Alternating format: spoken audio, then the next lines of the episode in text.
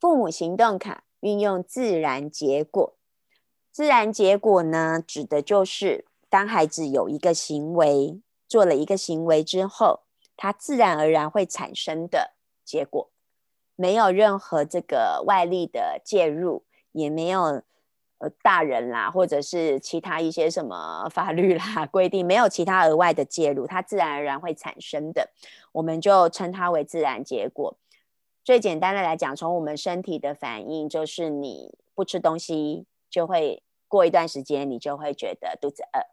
因为我们会需要吃东西嘛，这就是一个很自然的结果。然后，呃，你运动完了，流很多汗，或者晒太阳很热，你自然就会感觉到口渴。从身体很多的反应，它都是一个最直接可以让孩子感受到自然结果的，呃。一个方法，天气变冷了，就像这几天，然后又下着雨。如果我没有增加我的衣服的长度或厚度，我就会感觉到冷，这就是自然结果。那很多时候家长会跟孩子说：“你不穿衣服，你会生病哦。”大人会认为这是自然结果，但是这个自然结果呢，它不是那么的直接。它也不是那么的立刻，所以对很多孩子来讲，这个自然结果它是无感的，不是那么直接的意思。就是说，人会生病感冒，其实不见得是因为不穿衣服，其实它还有很多其他的因素。而且细菌这些病毒，它看不见，它很难被孩子所理解，也有可能他要隔了好几天以后，他才会这个身体上面有一些反应。所以，通常这样子的自然结，我们大人所认为的自然结果，在孩子的身上，他不见得会那么立立刻的可以让孩子感受到。那自然结果，他很需要身为大人的我们，要很有耐心的等待，因为通常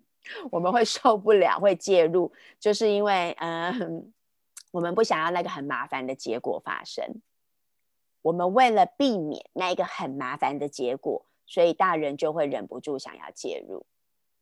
比如说，现在孩子不吃，我们都知道他肚子会饿，但是呢，等我们就会想，等一下，如果他饿了，他哭了，他闹了，那还不是我要去弄东西来给他吃？那这样我很麻烦呢，所以我不想要这么麻烦，所以我就会这个拼命的呢，请他再多吃一点，再多吃一点，然后那个。呃，下雨天不穿雨衣，衣服就会湿。我就会想，哇，湿哒哒的，待会怎么坐公车？怎么坐捷运啊？怎么上我们家的车啊？这样我很麻烦嘞。所以，我们就会忍不住的想要说服他：，你真的不要穿雨衣吗？不穿雨衣，你不觉得冷吗？我们就会开始不断的用这些问句，其实它都是假问题。我们其实想要说服孩子去改变他的决定，但是我们会发现，我们越是说服，我们越是介入。其实我们剥夺掉了孩子去面对自然结果这样的机会跟经验，孩子也就不会真的从他身体的各种感受去感觉到说，哦，原来这样的结果它真的会发生。然后这样的结果发生之后，我的感受会是什么？也许我们大人来看很麻烦，我们大人来看觉得很不舒服，说不定孩子觉得很舒服很快乐，有没有过？有。我们有很多的例子，真的就是这样。从大人眼中麻烦的是，小孩觉得很开心啊，他觉得很好玩啊，他觉得哇，我以前都没有过这样的感受，哎，我第一次感觉到这样，他都觉得好新奇哦，好特别哦。我们需要不断的创造孩子在他的生活当中有这些自然的结果产生的各种不同的感受。我们认为好的也好，我们认为坏的也好，孩子认为好的，孩子认为坏的都好。他需要这样不断的去经验，然后让他自己各种的感官、各种的感受都更丰富、更敏锐，他才有办法学会如何好好的照顾好他自己，如何好好的做决定。大人不要舍不得，也不要可怜小孩。除了我们会 没有耐心等待跟觉得很麻烦以外，有时候我们会觉得哎呦好可怜哦，好舍不得哦。比如说孩子决定不要穿衣服了。妈妈，我今天出门，我不要穿外套。然后你还在你的背包里帮他装了一件外套，你就舍不得，然后等到孩子哦好冷哦啊，妈妈这里有外套来，那哈下一次出门他还是不会穿，他还是不会带外套，他也是他也不需要穿外套，不是不会是不需要，因为他的经验就是妈妈会帮我准备好一切，然后这个肚子饿了，妈妈就会去热饭菜给我吃，就会去帮我再煮一份我想要吃的。因为我们会担心他肚子饿很可怜，就是这样子可怜跟舍不得的，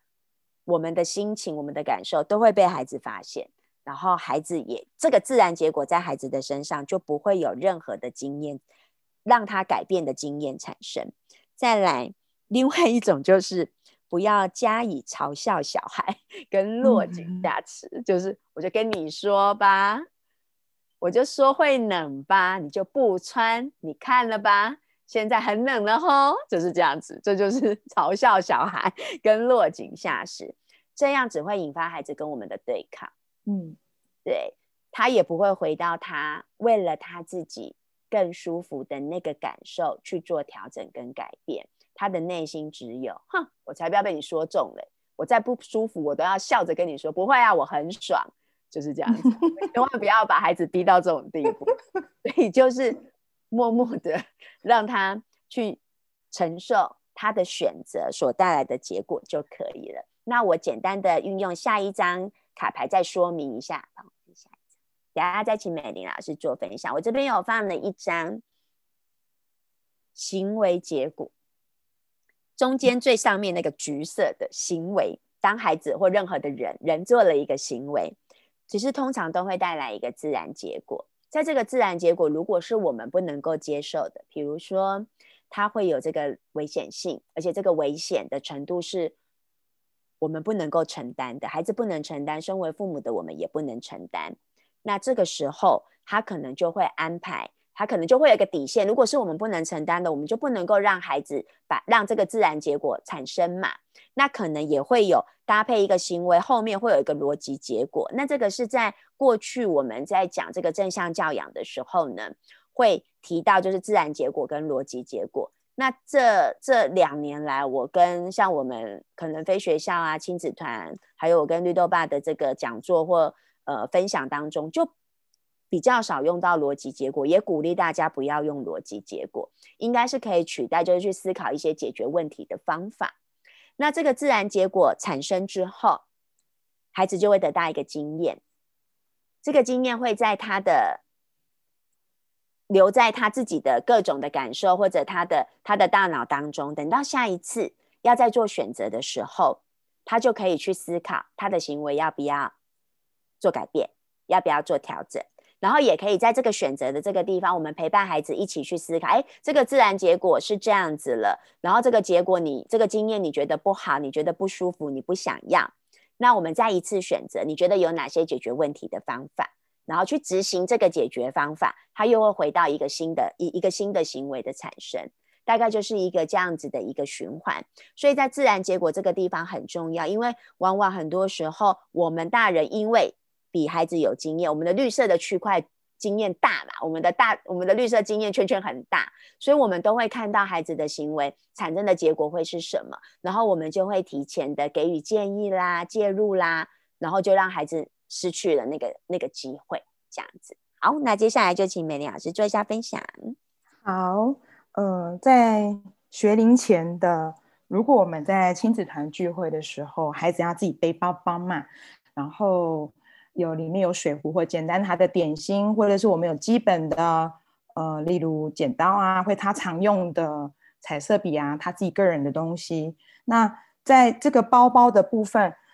呃，我们也会就是请孩子自己背。那一方面是他自己要练习自己背，那背的那个里面，因为我没有见过孩子，他里面放非常多的东西，然后他就觉得好重，然后就说：“妈妈，我你帮我背。”那他其实那个运用自然结果，那个妈妈就变成他就会帮孩子背。那那我们也就会回馈说，哎，这个其实他自己如果他觉得重，那下一次他会去，因为刚刚像刚刚那个图前一张那个图就是有做到行为，他会为了他的这个经验，他有得到这个经验了，那么他下一次会为这个经验去做。我选择我还要装这些东西吗？他可能因为孩子哈来亲子团，很多的孩子他有时候是第一次来背包包，哎，甚至于是去没有包包去买包包，因为他说哦，那个以前我都是帮他背，所以我都看到妈妈的包包好大一个哦，里面有尿布啊，可能还有要准备的点心啊、衣服啊。然后我们就说孩子自己背，那刚才这也是一个练习的过程，这个是一个真的是需要一一段时间的练习。孩子有时候背背就拖在地上，或者说哦我不想背，可是这个练习的过程可以带着孩子去看，说这个是